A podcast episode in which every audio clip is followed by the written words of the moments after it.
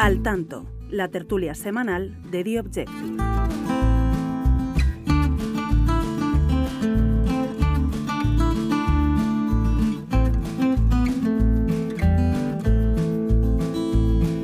Bienvenidos a un nuevo episodio de Al Tanto, la tertulia semanal de The Objective. La semana pasada nuestro compañero Alberto Sierra nos contaba detalles sobre el caso Arona, ya saben, el caso de presunta corrupción en Canarias que afectaba al Partido Socialista. Por cierto, que tras los audios desvelados por nuestro periódico, por nuestro compañero, el Partido Popular pidió explicaciones al gobierno.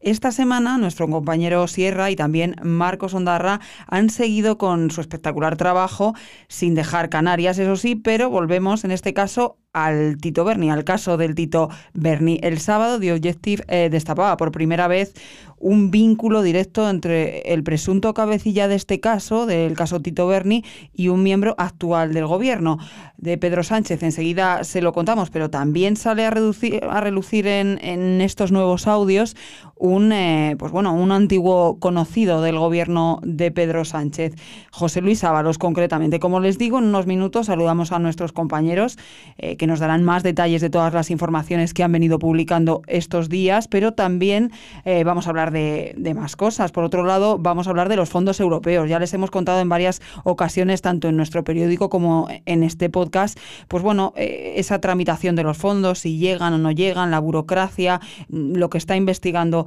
Bruselas acerca de estos fondos y las dudas que hay en muchas ocasiones sobre pues bueno, si están, si están llegando bien a las empresas y si están teniendo efecto, por lo menos el efecto que se preveía. Hoy les vamos a contar la noticia que lleva nuestra compañera Paloma Cervilla, que cuenta esta semana que el gobierno reparte los fondos europeos sin aplicar el control antifraude que exige la Unión Europea. Nos dará más detalles concretamente del sistema Minerva, del que también hemos hablado aquí en alguna ocasión, que ha puesto en marcha España, pero que parece que no funciona eh, del todo correctamente. Y para finalizar, vamos a hablar de Bildu, de sus listas, de la legalidad o no de las mismas, eh, ya que contienen, ya lo saben ustedes, eh, porque ha sido este uno de los temas de actualidad de la semana, contienen a 44 personas condenadas por terrorismo, varios, varios de ellos, de hecho, por delitos de sangre. Vamos a hablar de este asunto, también de la postura del gobierno, del Partido Socialista, que ya saben se apoya en Bildu para gobernar, y también del Partido Popular. Como ven, como siempre, un menú completísimo. Arrancamos. Estás escuchando al tanto.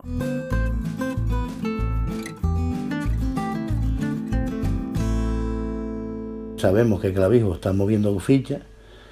¿eh? Eh, ahí han habido reuniones con Viviana de Ciudadanos y con la de Podemos. ¿Vale? ¿Qué sucede? Pues eh, Ábalos habló con, por lo que él me dijo, Ábalos habló con el presidente y le dijo, oye, tienes uno de los míos ahí, llámalo, siéntate con él, dile lo que sucede y que él se encargue. Ya está. Así fue, eh, yo me quedé loco, digo, pero yo lo conozco, y dice, no, no, que te llama. Y me llamó, me ha convocado para el martes.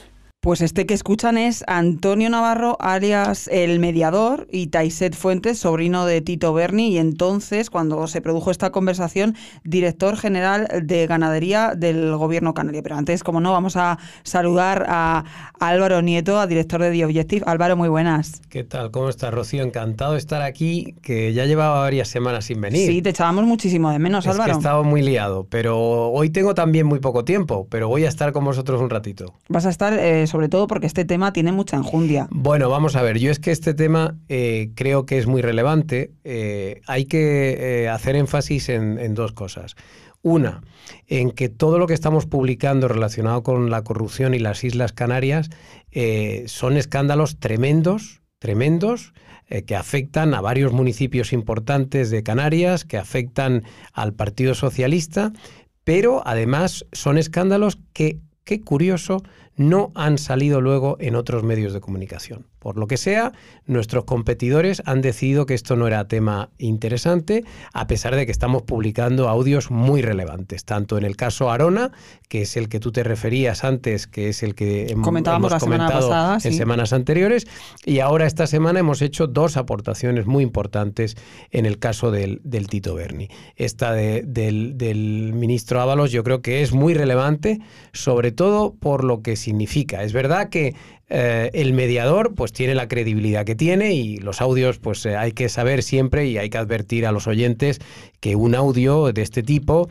eh, se lo ha grabado el mediador a sí mismo hablando con otra persona. Es verdad que puede inventarse el contenido, es verdad que puede fanfarronear un poquito, pero creo que conviene escucharlos con atención y sobre todo, y ahora nos lo contarán tanto Marcos como Alberto, hay que preguntarse por qué Curiosamente, este audio ha sido troceado para que eh, solo aparezcan los informes policiales la parte que no afecta a Ábalos. Y curiosamente, cuando hablan de Ábalos, esa parte se omite de los informes policiales. Eso es cuanto menos sospechoso. Em, pero la segunda cosa que quería decir en relación a todos estos asuntos, y creo que es la más importante, y yo como director del periódico creo que estoy en la obligación de hacerlo, no solo eh, eh, quiero felicitar a los eh, dos autores de estas últimas exclusivas, a Marcos y a, Alberto Sierra, sino que quiero defender la profesionalidad y la exquisitez con que trabajan ambos y con que están publicando todo esto. La información que estamos publicando es 100% verídica, 100% exclusiva y que nadie se atribuya ni se aproveche el mérito de ello. El mérito está en estos dos periodistas y en este que día tras día está haciendo un trabajo inmenso destapando escándalos y publicando noticias propias que nadie publica excepto nosotros. Por tanto, quiero hacer esa defensa de estos profesionales que están siendo atacados en las últimas horas y días. Eh, y bueno, esto es normal. Cada vez somos más influyentes, cada vez somos más importantes y esto no nos debe sorprender. Tenemos que seguir haciendo nuestro trabajo y yo le he pedido a ellos que sigan haciendo su trabajo, que se olviden de lo demás, porque están haciendo eh, eh, unas, unas noticias y unos trabajos extraordinarios. Así que solo quería decir eso, Rocío, así que ahora ya te dejo que, que sigas con el podcast, me tengo que ir corriendo, pero felicitar una vez más eh, a Marcos y a, Alberto por su trabajo. Estupendo trabajo, compañeros. Gracias, Álvaro. Si te parece, pues bueno, vamos a ir saludando ya precisamente a uno de los autores de estas informaciones, Alberto Sierra. Alberto, muy buenas. Hola Rocío, muy buenas. Y pues es, me uno a esas felicitaciones eh, de Álvaro por, por estos documentos, por el trabajo de la semana pasada, por todo el, eh, el trabajo magnífico que vienes realizando. Eh, Marcos Ondarra, muy buenas, que te tenemos aquí. Muy buenas y muchas gracias por, por vuestras palabras. Y nada, mm, quiero empezar un poco por el principio. Hemos escuchado ese audio en el que el conocido como mediador, pues bueno, hace referencia a Ábalos. concretamente, ¿cuándo se fechan estas grabaciones, eh, Alberto? Pues en concreto esta grabación, esta conversación entre Antonio Navarro, alias el mediador, y eh, Taixet Fuentes, sobrino de Juan Bernardo Fuentes, el exdiputado socialista, supuesto cabecilla de la trama que investiga eh, una juez eh, de Tenerife, eh, se produjo exactamente el 22 de diciembre del año 2020. Así lo identifica la Policía Nacional en uno de sus informes del sumario, en el cual se da cuenta, como decía Álvaro, de un extracto importante de esa conversación, pero se omite otra parte que es la que escuchábamos al principio del programa y en la que supuestamente Antonio Navarro habría recibido el encargo directo de Ábalos para reunirse con el presidente de Canarias, Ángel Víctor Torres, y eh, solucionar el martes siguiente un problema que estaban teniendo en clave de política interna. Según decía el mediador en ese audio, eh, había estaba en peligro el pacto que sostenía el gobierno de coalición en Canarias y eh, el motivo por el cual se iba a reunir con Ángel Víctor Torres era intentar ayudarle a solventar ese problema debido a que había producido un acercamiento entre Coalición Canaria y Ciudadanos. Comentaba Álvaro que, eh, bueno, es una transcripción eh, muy larga y, es lo que dices tú, llama la atención ese, ese troceo. Marcos, sí, ahí está, ahí está el kit de la cuestión, ¿no? Cuando, cuando Alberto y yo disponemos eh, por primera vez del audio íntegro, que son aproximadamente 50 minutos de conversación, hay muchas partes que son directamente inaudibles porque la conversación transcurre a altas horas de la madrugada y, y en unas circunstancias pues pues bastante eh, bueno, bastante claro donde se solía reunir sí, como podrán imaginar el, eh, nuestros oyentes. Y lo, lo, que nos sorprendió fue eso que al seguir la transcripción con arreglo a lo que estaba escrito en el sumario, había una omisión muy importante de minuto y medio, que era exactamente cuando se hacía alusión al exministro eh, José Luis Ábalos. Sin embargo, se mantenía la transcripción literal cuando el mediador decía trabajar para dos ministros y tres senadores, es decir, que había unas palabras bastante comprometidas que, sin embargo, sí que se mantenían eh, tal cual reflejadas en el sumario. Es una omisión que por otro lado se justifica más adelante, en otro punto del sumario, en el, que los, en el que los investigadores dicen que existen serios indicios de que otros cargos políticos estarían ayudando y a su vez sirviéndose de la organización, pero que sin embargo no se ha podido ahondar hasta el momento en su papel en la trama investigada debido al alto volumen de material pendiente de análisis. Claro, estamos hablando de que de los dos móviles del mediador se pudieron extraer aproximadamente 63 gigas de información. Pues estos son eh, casi 60 imágenes, aproximadamente 1.700 vídeos, unos 26.000 archivos de audio. Es por todo esto por lo que las fuentes policiales eh, a las que ha tenido acceso de Objective atestiguan que estamos tan solo ante la punta del iceberg, es decir, que está todavía por descubrirse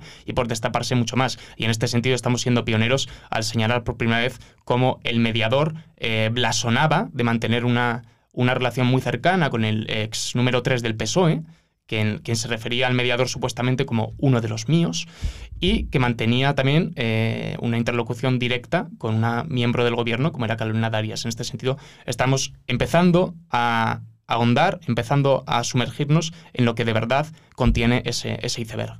Ahora vamos al tema de Darias, pero bueno, volviendo al audio de Ábalos, también pues, se hablaba del presidente canario, de Ángel Víctor Torres. Eh, ¿Qué dicen las fuentes del gobierno de Canarias sobre esta información? Porque bueno, aquí se, contrasta y, por lo que veo en vuestras informaciones, bueno, ellos niegan ¿no? que, que se haya producido este, este encuentro. Sí, así es, Rocío. Eh, contactamos, como era nuestro deber, con el gobierno canario y fuentes próximas a Ángel Víctor Torres. Lo que dicen es que él jamás, el presidente de Canarias, jamás habló, jamás llamó y jamás eh, tuvo ningún tipo de reunión con Antonio Navarro, alias el mediador. Una versión eh, que es totalmente contraria a la que señalan fuentes cercanas a Antonio Navarro a este diario y que aseguran que existen tanto pruebas en los teléfonos del mediador como testigos de esas reuniones que podrían o deberían confirmar en el futuro, cuando vaya avanzando la investigación, que no fue una, sino que fueron varias las reuniones que siempre, según la versión del entorno del mediador, habría mantenido Antonio Navarro con el presidente canario. Habláis de los secretos de Tito Berni. El tercer gran misterio del caso Tito Berni, eh, lo contáis en vuestra información. ¿Cuál es, eh, Alberto? Eh, Marcos, Alberto. El tercer gran misterio del caso Tito Berni eh, que cuentas en, las publicaciones es precisamente la declaración de secreto, ¿no? Cuéntanos esto. Eso es. Eh, hasta el momento se, han se ha levantado el sumario sobre un total de 10 tomos y 3.300 folios del sumario del caso Tito Berni. En esos 3.300 folios están recogidas las declaraciones en sede judicial de todos los investigados en esta trama que son cerca de una decena, entre empresarios políticos y mediadores. Bueno, pues de todos ellos, la única declaración que todavía no permanece bajo secreto de sumario, que todavía no conocemos, es precisamente la del exdiputado del Partido Socialista, Juan Bernardo Fuentes, alias Tito Berni. Que sí que es verdad que ha hablado, bueno, ha hecho algunas eh, declaraciones y se le han hecho entrevistas, pero claro, es verdad que, eh, ha rajado fuera, digamos, pero no, se conoce nada. Y, tú que conoces mucho los detalles de, este mundo de tribunales, eh, ¿esto por qué sucede o, qué podemos entender de este, de este silencio? Bueno, pues puede formar parte de, como apuntan los investigadores, eh, puede formar parte de, la necesidad de preservar la presunción de inocencia de otros cargos políticos o personas que puedan aparecer en esas conversaciones eh, con la trama. Recordemos que Tito Berni era el hombre de la trama en Madrid, que tenía eh, contacto directo con diputados del PSOE, además de con miembros del gobierno. Entonces, suponemos que lo que están intentando es esclarecer eh, si hay más pruebas que acrediten eh, que otras personas, otros altos cargos políticos estuvieran vinculados antes de hacer pública tanto la declaración de Tito Berni como los nombres de esos políticos nacionales que aparecerían en el sumario.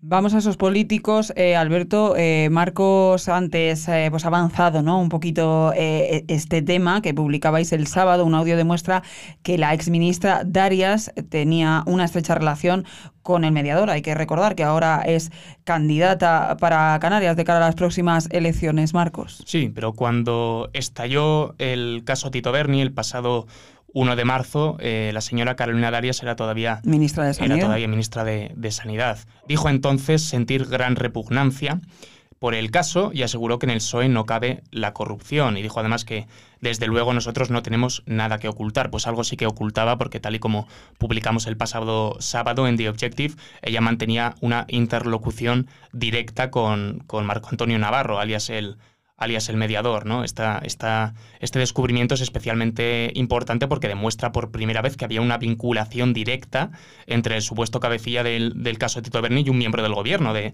Pedro Sánchez. Y además la conversación no es en absoluto eh, baladí.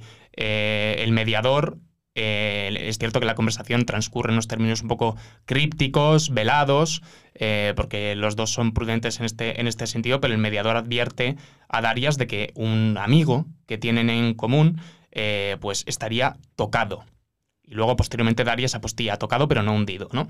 Y se trataría, pues de acuerdo a las, a las fuentes que, hemos manejado en The Objective, de un alto cargo de la Consejería de Sanidad del gobierno canario que estaría eh, actualmente imputado por prevaricación y tráfico de influencias en el caso Mascarillas, ¿no?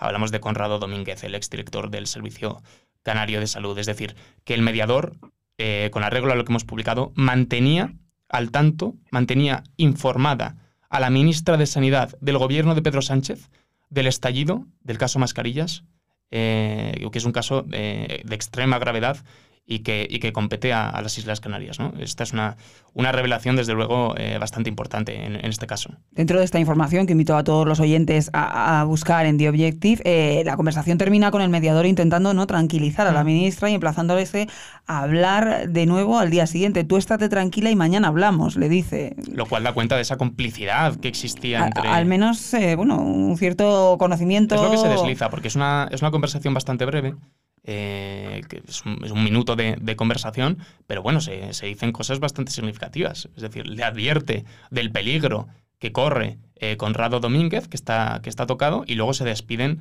con, un conchabeo pues, bastante, bastante evidente. ¿no? Eh, un abrazo, cuídate, tú estate tranquila, el otro sí, no te preocupes, mañana hablamos, chao. Sí, da la sensación que no es la primera vez que Claro, ni era la primera vez y con arreglo a lo que se desprende ese audio probablemente no sería la última. Alberto, no sé si quieres añadir algo con el tema de Darias. No, creo que lo ha definido bastante bien Marcos y bueno, apuntar de que pese a que fuentes del Partido Socialista han afirmado off the record algún medio canario que la persona que aparecería en ese audio no es Carolina Darias. Eh, ha transcurrido casi una semana desde que publicamos aquella conversación eh, y ni tanto Carolina Darias como el Partido Socialista han emitido ningún tipo de declaración, eh, comunicado o mensaje oficial para, para desmentir nuestra información. Eh, regreso de nuevo a esa información publicada por un medio canario, eh, pues bueno, en la que dicen que, que, la persona que aparece en el audio no es Carolina Darias. Eh, esa información apunta que se iban a querellar contra The Objective por, por, por difundir información falsa. Nosotros mantenemos esa publicación, no la vamos a retirar porque hemos contrastado por diferentes fuentes que efectivamente ese audio estaba dentro de los teléfonos móviles que el mediador entregó a la policía al inicio de la causa y además, eh, según nos cuentan fuentes del caso, el propio mediador, cuando fue requerido por la policía para identificar a las personas que aparecían en ese audio, fue el que señaló a Carolina Darias como la protagonista de esa conversación en ese audio de apenas un minuto y nueve segundos eh, que hemos publicado en The Objective. Sí, la, estrategia en este sentido del, Partido Socialista es bastante clara. En primer lugar, tupido velo sobre las informaciones que, afectan a Carolina Darias, por cuanto entra ahora mismo en campaña y es alcaldable. Tupido velo, ni desmentidos, ni absolutamente ningún pronunciamiento, ni ningún tipo de aclaración. De hecho, ofrecimos la posibilidad de que tanto Carolina Darias como fuentes socialistas eh, expresaran su versión de los hechos y a posteriori, evidentemente, eh, lo rehusaron. Y en segundo lugar, pues se han servido de algunos medios regionales a quienes mantienen eh, subvencionados para lanzar pues, eh, estas insinuaciones contra, contra The Objective, anunciando una, eh, una querella, una, una, futurible querella que por lo pronto no, se ha producido. Y es que hablando de esa presunta relación ¿no? entre el conocido como mediador y Carolina Darias, exministra de Sanidad, eh, publicas, Alberto, junto a nuestro compañero Fran Serrato esta semana también, hace unos días, que el mediador revela que también participó en varios contratos sanitarios durante la pandemia, ¿no? Bueno, eso fue una entrevista que le hicimos al propio Antonio Navarro, eh, Fran Serrato y yo, a finales de marzo, si no recuerdo mal, sobre el 20 de marzo, eh, y era él mismo que a preguntas nuestras eh, porque bueno, llevamos investigando mucho este tema y queríamos saber, una de las grandes incógnitas es hasta dónde alcanza la rama sanitaria de la trama del caso Tito Berni y él mismo nos, nos confirmaba que sí, no entraba en detalles porque hay una investigación abierta en, curso, pero efectivamente apuntaba o revela que la trama participó en contratos sanitarios y en ese sentido el propio sumario, como luego contamos en otras informaciones, apuntaban como el hombre que vincula al caso mascarillas y a las posibles eh, eh, participaciones en, contratos sanitarios de la trama eh, del Tito Berni, apuntábamos precisamente a Conrado Domínguez, que es la persona a la que supuestamente aludirían Darias y el mediador en ese audio que publicamos el pasado sábado. Compañeros, como siempre, sin desvelar nada, pero solo lo que me podáis contar, vamos a seguir viendo informaciones en The Objective lo que hemos desvelado es la, punta del iceberg, como dicen las, las fuentes policiales. Alberto. No, nosotros vamos a seguir haciendo nuestro trabajo, que es el de investigar una causa eh, que mayoritariamente está bajo secreto, pero bueno, de la que poquito a poco vamos, vamos sacando novedades y, por supuesto, seguiremos ofreciéndoselas a, a nuestros lectores. Como siempre, compañeros, grandísimo trabajo, muchísimas gracias y enhorabuena. Un saludo. Muchas gracias, un placer. Estás escuchando Al Tanto.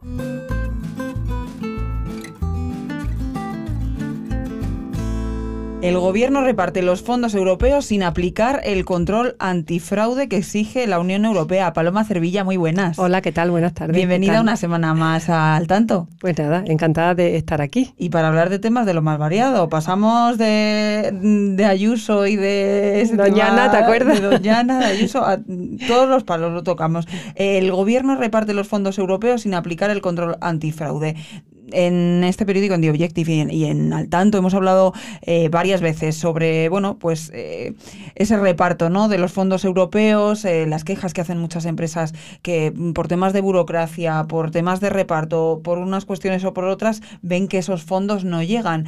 Cuentas tú en, tu información que el sistema informático Minerva, que ha puesto en marcha España, no funciona como debería funcionar, ¿no? Bueno, primero contarte que vamos a hablar y mucho de los fondos europeos, que yo creo que nos va a tener, por no decir años, porque es mucho dinero, muchas quejas, muchos problemas. Y bueno, en la toma de esta semana nos hemos referido al control antifraude. La Unión Europea, para que la gente entienda bien, porque esto es un mundo complejo, el mundo complejo de las subvenciones, eh, la Unión Europea exige a España un control antifraude para garantizar que cuando se adjudica un fondo a una empresa, una empresa, no hay un conflicto de intereses. O sea, que no se dé un dinero a un familiar de un político, de un responsable del ministerio, que un miembro del Consejo de Administración de esas empresas no esté involucrado en un caso de corrupción, en un juicio sospechoso de algo. Eso es muy importante porque es un dinero que es de todos los europeos, ya no digo los españoles, los europeos. Entonces, que ese dinero se destine a una empresa en la que no haya ninguna sospecha de corrupción y para eso hay que imponer unos filtros, ¿vale? Ese filtro en España se llama Minerva, que Minerva no voy a explicar porque si pides un código, si no lo pide. La historia es que tú entras en un sistema informático, dices la empresa a la que se le va a dar adjudicar ese contrato y por un sistema de cruce de datos con la agencia tributaria, ellos saben si esa empresa tiene alguna sospecha de estar involucrado en algún caso raro o que algún miembro del Consejo de Administración sea familiar de un responsable del Ministerio. Y al parecer, bueno, al parecer no, seguro, porque lo he publicado y es así, hay algunos fallos, algunos fallos y no se puede hacer ese control. O sea, no hay un control sobre las empresas a las que se le está adjudicando el dinero. O sea que el problema, claro, ahora hablabas tú, solo se está hablando del principio de los fondos, claro, es que precisamente que no se pueda eh, controlar a quién le estás dando esos fondos, veo el problema futuro, cuando haya muchas... em- Porque además hay que decir que, eh, al contrario de lo que ha sucedido en otras ocasiones, estos fondos se supone que sí que van a tener un control ex post, eh, sí van a tener un control después de cómo mm, han funcionado, dónde se han aplicado y que la Unión Europea se supone que sí que va a estar vigilante de lo que se ha hecho con ese dinero. O sea, que podremos ver situaciones complejas el día de mañana si esos fondos se han dado a compañías que no deberían darse, ¿no? Pues fíjate, este es un, un control ex ante. Claro. Ex ante, cuando yo hablaba con la persona que me comentaba la información, que evidentemente sabe mucho de esto, me decía, es un control ex ante, no ex post, que luego habrá, Luego habrá ex que post, luego habrá, claro. pero esto es ante para evitar Para eso. evitar a priori el problema posterior, pero si no lo has evitado a, a Claro. priori, lo tendrás. Fíjate claro. que la Unión Europea está haciendo dos controles, porque el sistema Minerva emite un informe. Esta empresa está en condiciones o esta empresa no está en condiciones. Ese informe es el que tiene la Unión eh, Europea previo. Pero claro, si no se puede hacer ese control porque el sistema informático no funciona, se atasca, se bloquea, pues yo también cuento en la información que las entidades locales sobre todo que tienen que licitar porque tú tienes un plazo para licitar un proyecto y entonces ¿qué están haciendo sin tener un código? Porque mm, la explicación rápida es que tú entras en el, en el sistema Minerva y te da un, un código que se llama CRO. Entonces tú metes ese código y automáticamente se cruzan datos. Si no tienes el código porque el sistema informático no funciona, tú puedes licitar porque nadie te lo impide licitar. O sea, nadie te impide que tú licites, pero no tienes ese control. Claro. Y claro, las empresas, ayuntamientos, perdón, porque son las administraciones públicas, están haciendo licitaciones a empresas que luego pueden dar un problema. También el primer problema, cuentas tú en tu información, que se detectó en España fue el funcionamiento deficiente de otro sistema informático, ¿no? Claro, porque los fondos europeos es un proceso un poco largo y complejo. En los primeros fondos, la Unión Europea pide un sistema informático que se llama COFI, que se llama que todas las administraciones públicas que van a licitar algunos proyectos con base a esos fondos tienen que volcar todos esos proyectos en el sistema informático. Para saber el ayuntamiento de Madrid pues va a licitar cuatro o cinco proyectos de este tenor. Pues medioambiental, carril, bici, eso está todo volcado en un sistema informático que se llama COFI, para que la Unión eh, Europea pueda saber todos los proyectos que se adjudican, que se van a adjudicar, porque esto es un, proceso, es un proceso anterior. Y en- entonces primero era el sistema informático COFI para saber Que ya los dio proyectos que ya dio Y problemas. retrasó, ¿no? La, una parte de la, de la, del desembolso, ¿no? De la concesión del tercer... Claro, porque hay que tener en cuenta que los desembolsos se hacen por partes. Primer desembolso, si cumples unos hitos. Unos hitos que son muchos, son casi 40 hitos en el primero, otros hitos en el segundo, otros hitos en el tercero y otros en el, cuarto, que es este sistema antifraude. Y en el tercer desembolso fue el COFI.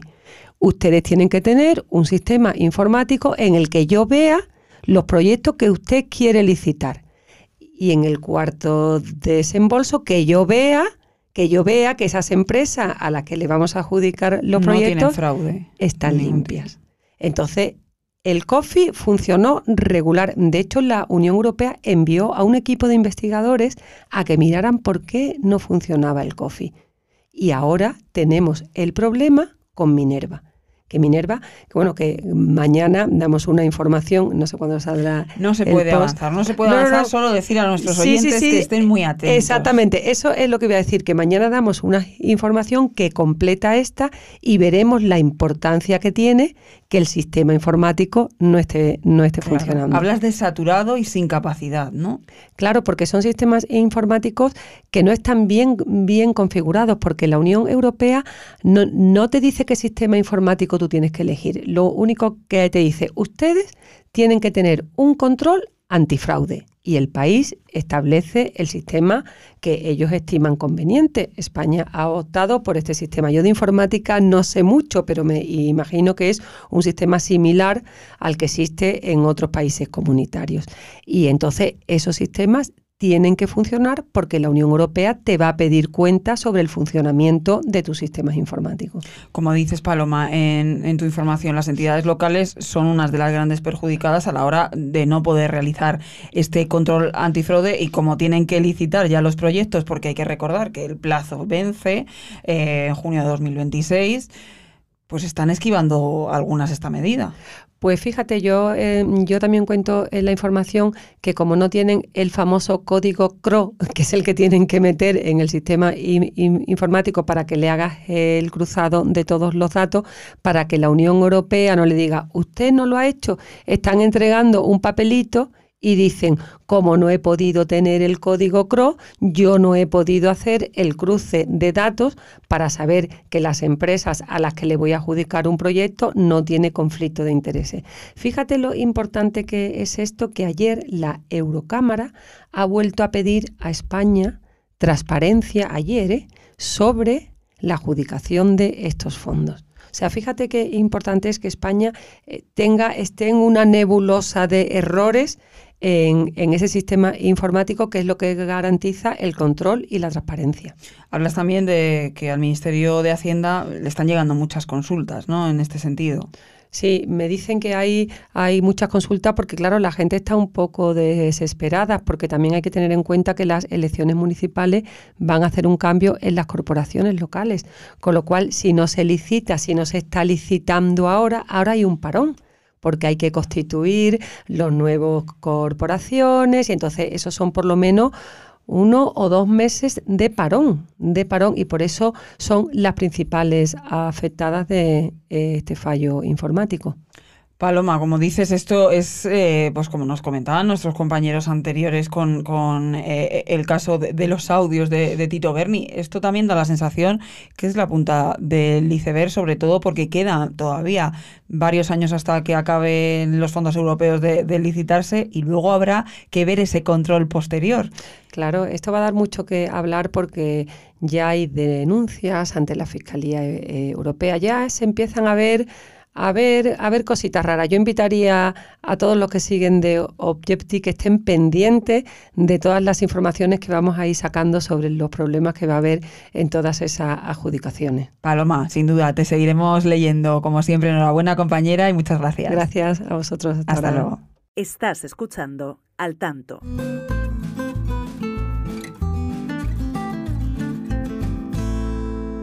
Pues vamos a hablar ahora de esas listas de Bildu. La formación nacionalista ha incluido a 44 personas condenadas por terrorismo, siete de ellas con delitos de sangre en su haber. En su haber. Andrés Pelayo Alfonso le tenemos ya en conexión telefónica. Compañero, muy buenas.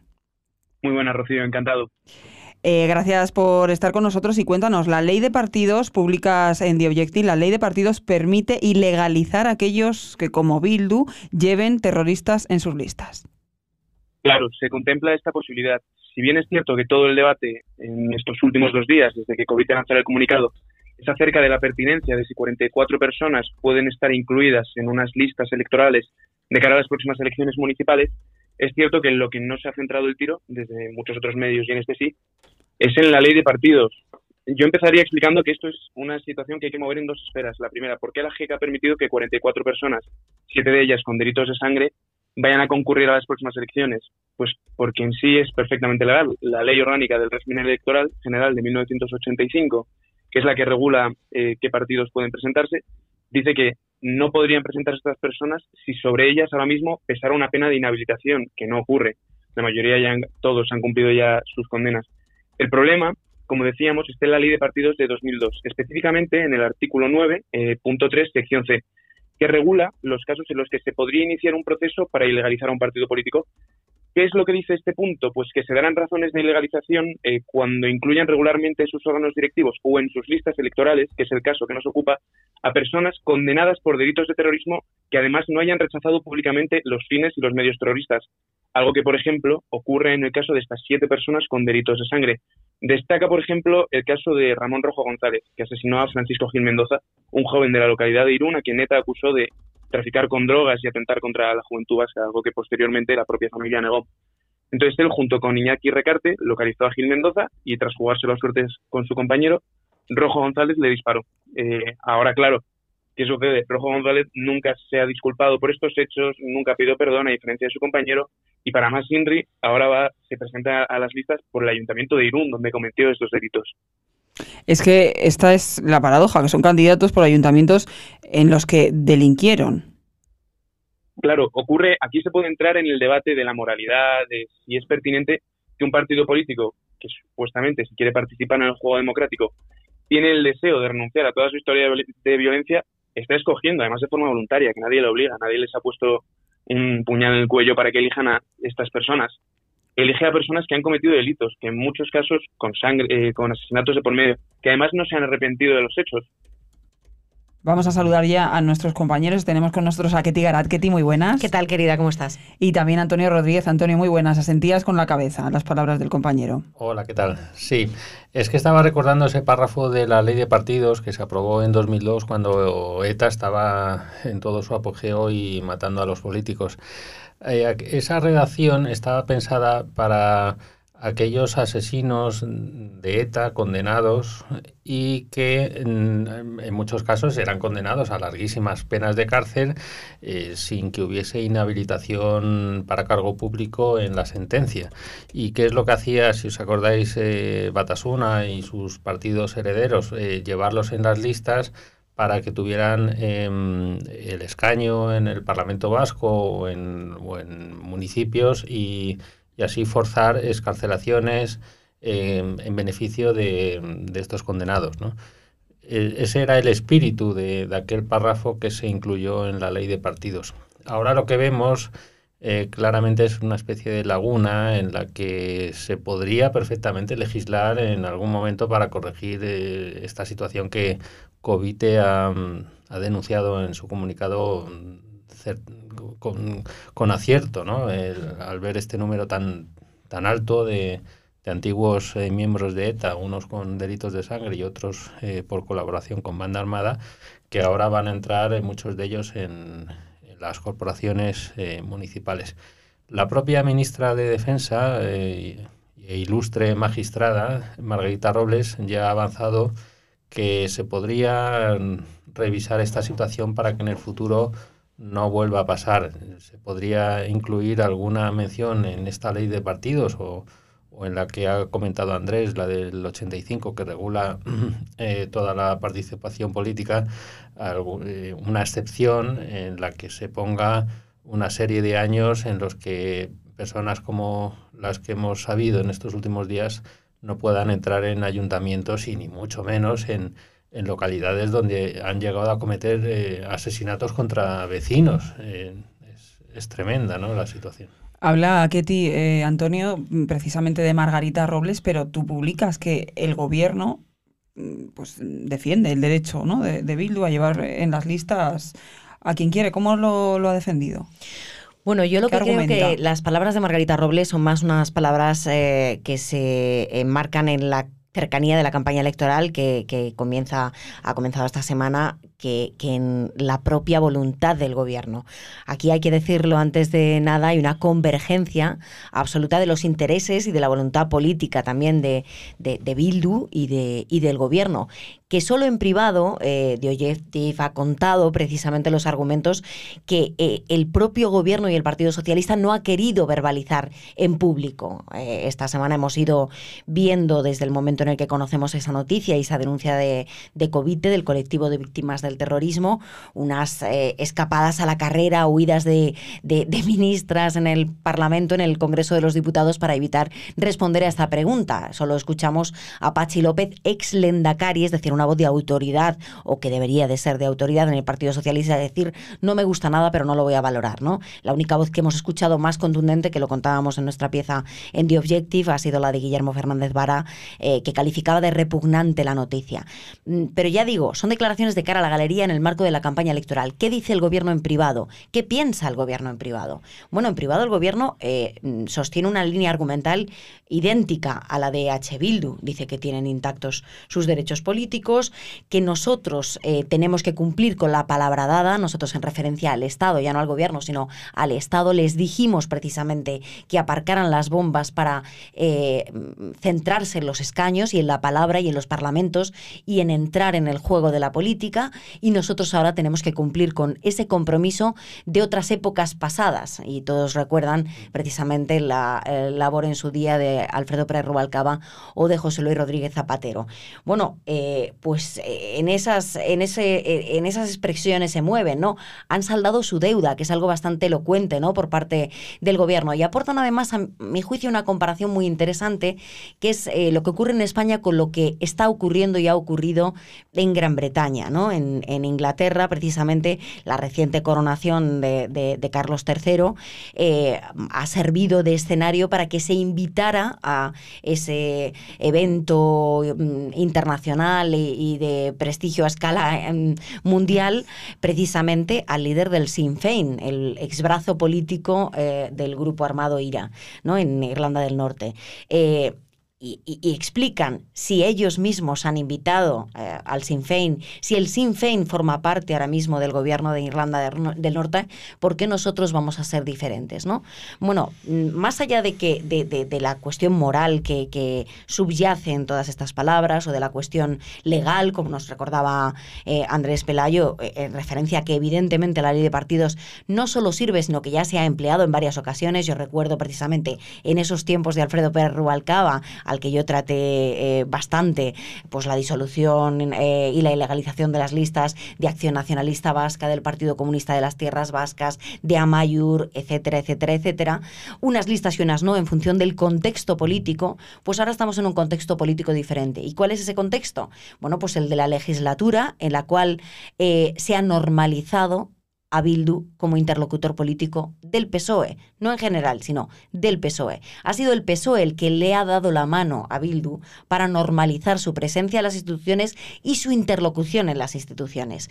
El laboratorio de todo ello fue precisamente María Chivite y su investidura muy polémica a principios de la legislatura en Navarra y a partir de ahí esa, eh, ese escándalo del pacto precisamente por la reforma laboral que, que suscribió Adriana Lastra junto con Merche Aizpurúa, por cierto, condenada también por enaltecimiento del terrorismo, que es la portavoz precisamente de H. Bildu en el Congreso de los Diputados. Eso sucedió al principio de la legislatura y poco a poco y con mucha inteligencia política, Bildu ha sabido eh, aferrarse siempre a las banderas sociales para ir colándose, para ir metiéndose y para incluso forzar que el propio presidente del gobierno, que tan eh, vehemente es con, con, los votos y con, y con las intervenciones de, de Vox en el Congreso de los Diputados y, contesta de manera muy airada y muy condescendente a, a, Santiago Bascal diciéndole que es el glutamato de la derecha y todas estas cosas, bueno, pues hemos visto como precisamente los debates más importantes que han tenido lugar en esta legislatura, el presidente del gobierno ha pasado de pactar a hurtadillas debajo de la mesa con EH Bildu a incluso en las últimas intervenciones reconocerle el sentido de Estado de Bildu por atreverse a pactar y a votar a favor de los presupuestos, de la reforma laboral, de la ley de vivienda, de las medidas de apoyo a los diferentes colectivos por la guerra de Ucrania.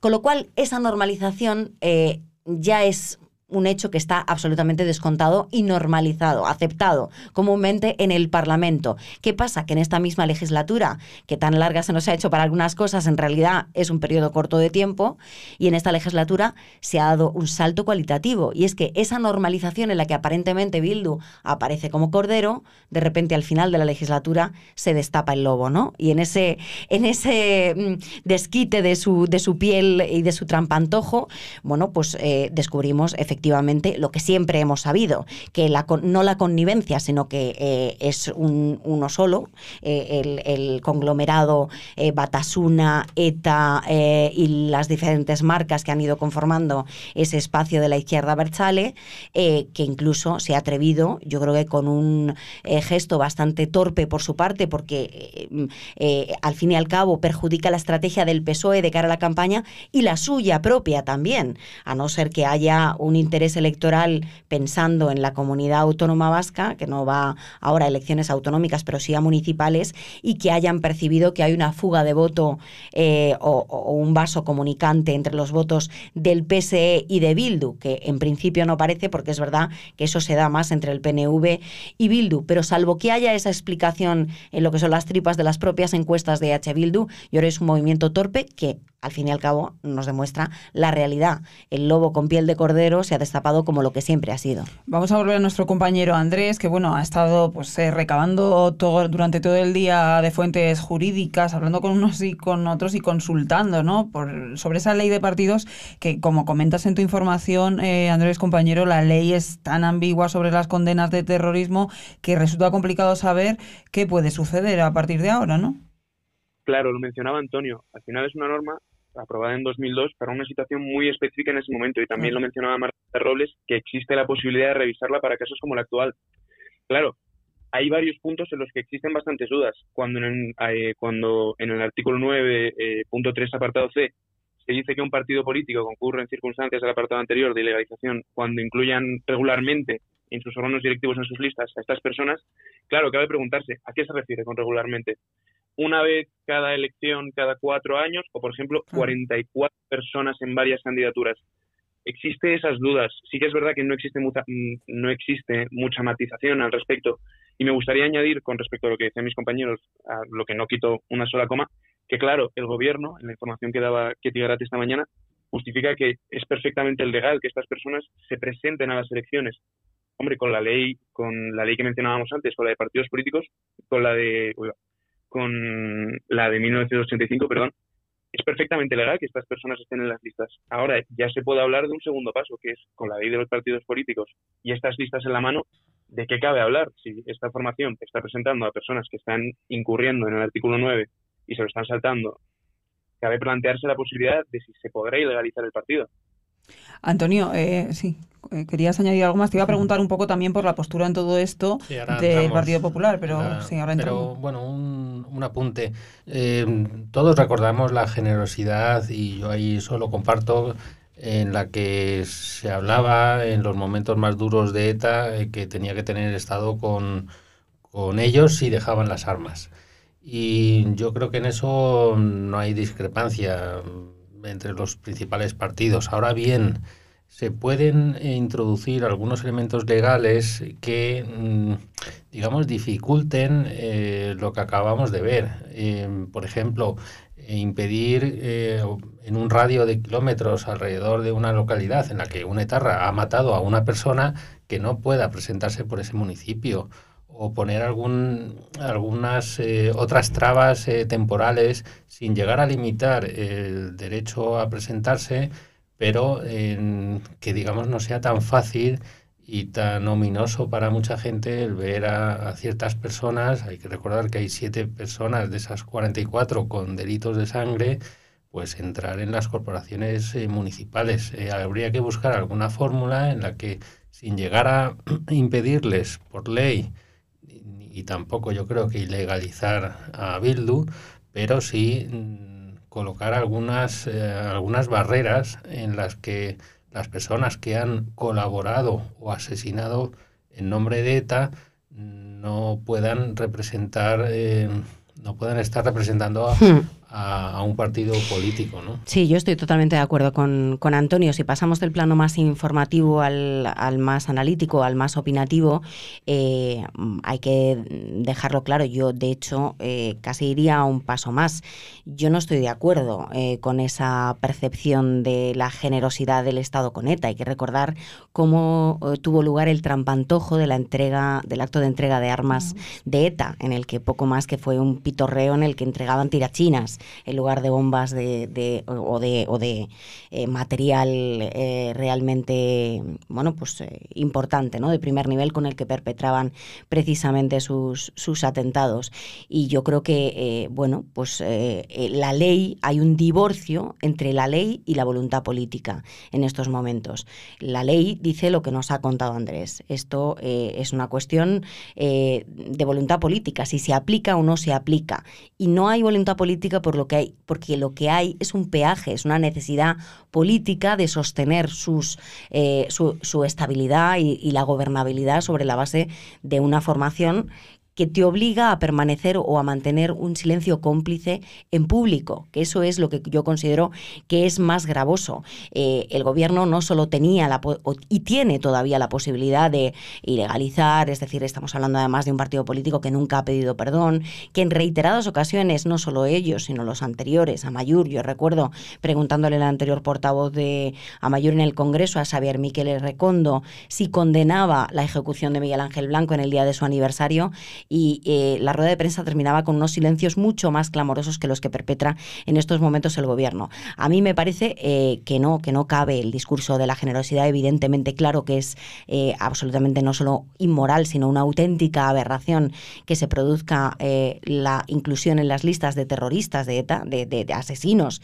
de ETA, de personas que han apretado el gatillo contra, contra sus víctimas en, en, en, el, en la comunidad autónoma vasca, sino que además eh, lo que estamos percibiendo con esto es que algo que también decía aquel al que tanto citan, que es Alfredo Pérez Rubalcaba, de la espiral del silencio, es decir, esa herramienta que funciona eh, precisamente con el silencio. Hablamos todo el rato de silencio cómplice. Bueno, pues esa herramienta que funciona y que perpetran precisamente los terroristas y su brazo político para ir orillando el constitucionalismo en la comunidad autónoma vasca, para ir incluso desterrándolo de esa comunidad, eh, y que ha conseguido cosas tan perniciosas como que en el año 1977, donde ganaba las elecciones el Partido Socialista, ahora el Partido Socialista no existe y existe Bildu o existen los herederos de Batasuna ETA, que son los que ganan las elecciones, eso se consigue gracias precisamente no a la generosidad, sino a la claudicación. ETA, ETA nunca ha hecho sus avances, por así decirlo, utilizando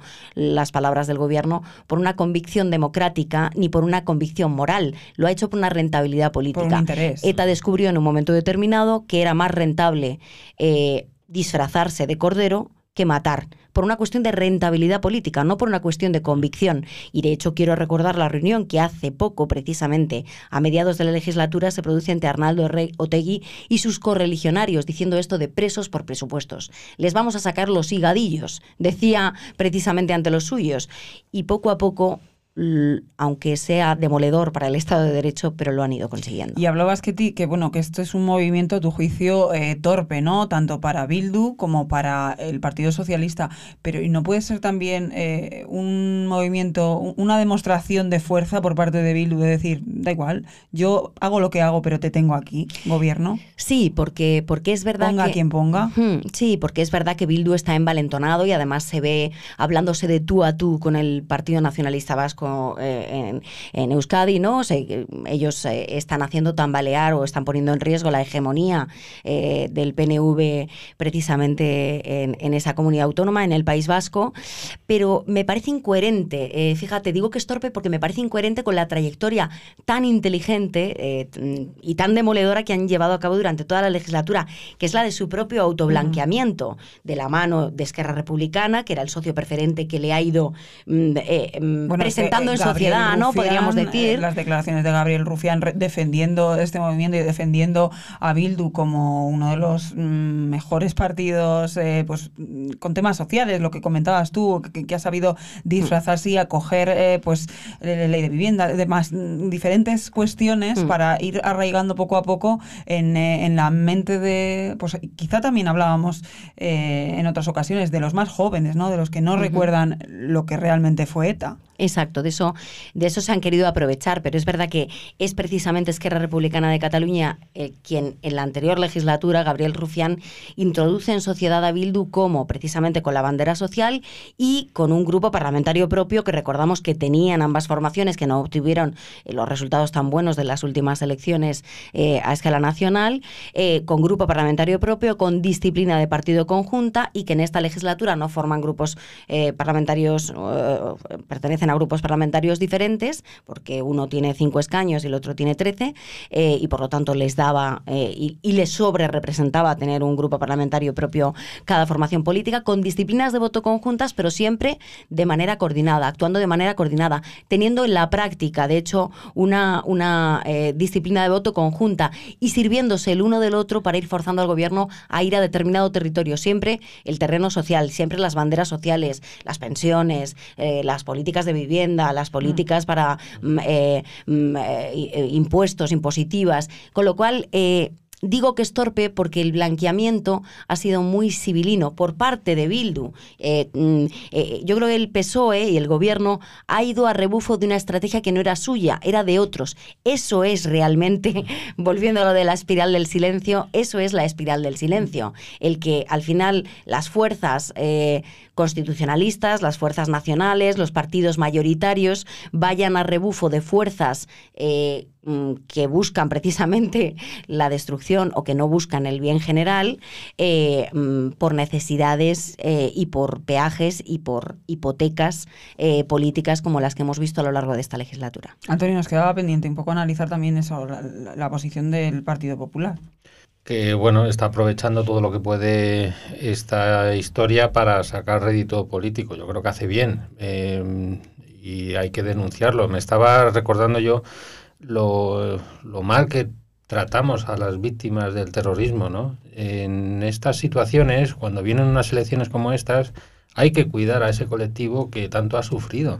No puede ser que sean los los apaleados y los marginados eh, de todo esto. Y volviendo al Partido Popular, pues em, claro, eh, intenta em, que este silencio eh, atrone en los oídos de mucha gente al ver cómo eh, Pedro Sánchez, su gobierno, o la mayor parte de su gobierno, el Partido Socialista, no pueden decir en alto lo que piensa la mayoría de los españoles, ¿no? que esto no tiene un pase. Pues compañeros, si os parece, lo dejamos aquí. Antonio, muchas gracias. Muchas gracias. Pelayo, muchas gracias por estar con nosotros y seguimos leyéndote, que sé que eh, vas a seguir publicando cosas interesantes sobre, sobre este tema y veremos qué ocurre con las listas. Muchas gracias, compañero. A vosotros. A mí, si puede ser, me gustaría añadir una cosa, en, ya para cerrar en colación a lo que ha dicho Antonio y siendo muy rápido. Aquí hace menos de dos semanas, en España, nos hemos llevado las manos a la cabeza por la inclusión de Carlos García Juliá, uno de los asesinos de la matanza de Atocha. Nos hemos llevado las manos a la cabeza por su inclusión en las listas eh, de Falange eh, por el Ayuntamiento de Bilbao. Si bien es cierto que era legal que esta situación se vaya a repetir con siete personas condenadas con delitos de sangre por Bildu y que aquí se está haciendo la vista gorda, debe hacernos, a lo mejor, permitirnos una reflexión. Totalmente de acuerdo contigo, compañero. Muchas gracias. Eh, Ketty Un placer, querida. Un placer, como siempre. Muchas gracias. y a, a, todos ustedes, muchas gracias por elegirnos. Eh, les mandamos un abrazo por escucharnos un episodio más. Ya saben, pueden encontrarnos en eh, theobjective.com, en todas nuestras redes sociales y también en plataformas como Spotify, Google Podcast y Apple Podcast. Al tanto la tertulia semanal de The Objective.